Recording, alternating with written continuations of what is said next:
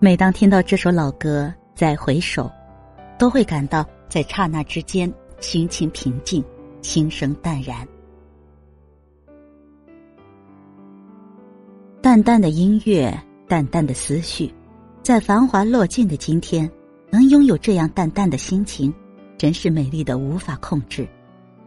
很多时候，生活就在这样的淡淡中流过，蓦然回首，记忆中留下的。是怎样的一种温暖，然后在感叹中释然。人生最幸福之事，不过就是平平淡淡。生命是一个过程，从生到死，不管其间经历了什么，发生了什么，最终并没有增加多少的不同。平平淡淡才是人生的真谛。而这里所说的平淡，并非是没有半点的激情，淡而无味。或者是碌碌无为的茫然一生。真正的平淡包含着很多内容，是透过表象现象看到的真实和质朴，是情感和理智最终永恒的和谐，是一种知足常乐的智慧。但人们却经常埋怨生活的平淡，向往着轰轰烈烈的日子，认为只有那样的生活才充满幸福，不枉人世走一遍。其实生活中不是缺少美，而是缺少发现美的眼睛；生活中也不是缺少幸福，而是缺少用心体会幸福的人。我们之所以常常感到不幸，往往都是被名利遮住了双眼，以至于无法发现它的真实存在。一群少年本应该是阳光灿烂的年纪。却总是整日愁眉苦脸，于是大家决定一起去寻找幸福。经过长途跋涉，终于找到了传说中的智慧老人。他们毕恭毕敬的向老人请教：“幸福到底是什么？为什么我们没有？”智慧老人笑了笑，没有直面他们的问题，而是让这群少年帮助自己建一座房子。这群孩子暂时把寻找幸福的事放在一边，大家分配好各自的工作，有的人去找各种工具，有的人上山去砍大树干，有的人在挖地基，他们热火朝天的干了起来。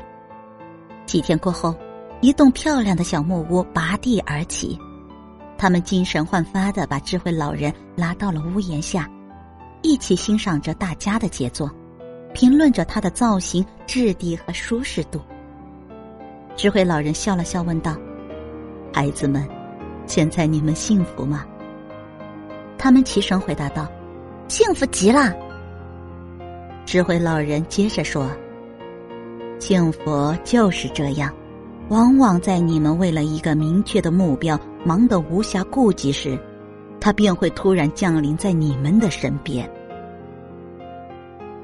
其实，幸福就是隐藏在我们生活中的每一件小事之中。相较于那些宏伟的英雄事迹，平凡人的平常事，虽然看上去平淡无奇，但正是这样的平淡无奇，才是生命的主体，生活的常态。而如今的社会，大家却都想着要变得与众不同，希望自己能够光宗耀祖。在这样急功近利的驱动下，不惜与人的本性相背离，不惜将生命迷失在物欲与名利的漩涡之中。这是我们时时刻刻都需要警惕的危险界限。有一个富翁，他在当地开了一家规模很大的饭店，生意很是红火。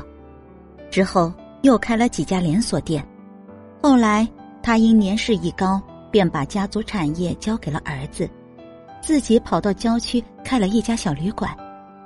旅馆是在一栋老建筑的基础上改建的，加上客人不多，只请了两个佣工。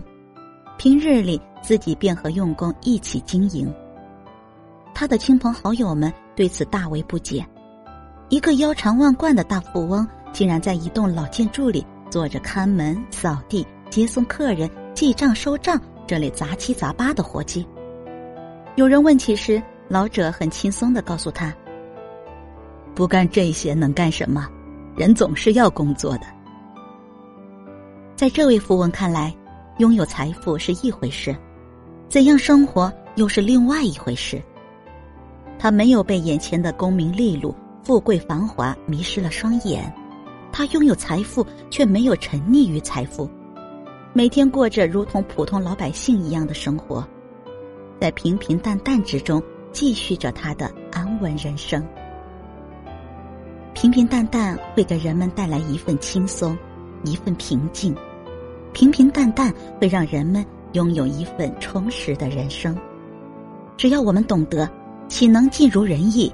但求无愧于心，不以物喜，不以己悲，保持一份平和，保持一份从容，这样的人生一定会平实而恬静。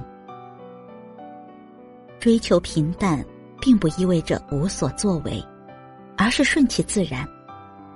人生的得失弹指一挥间，人与人的恩怨一笑尽挥去。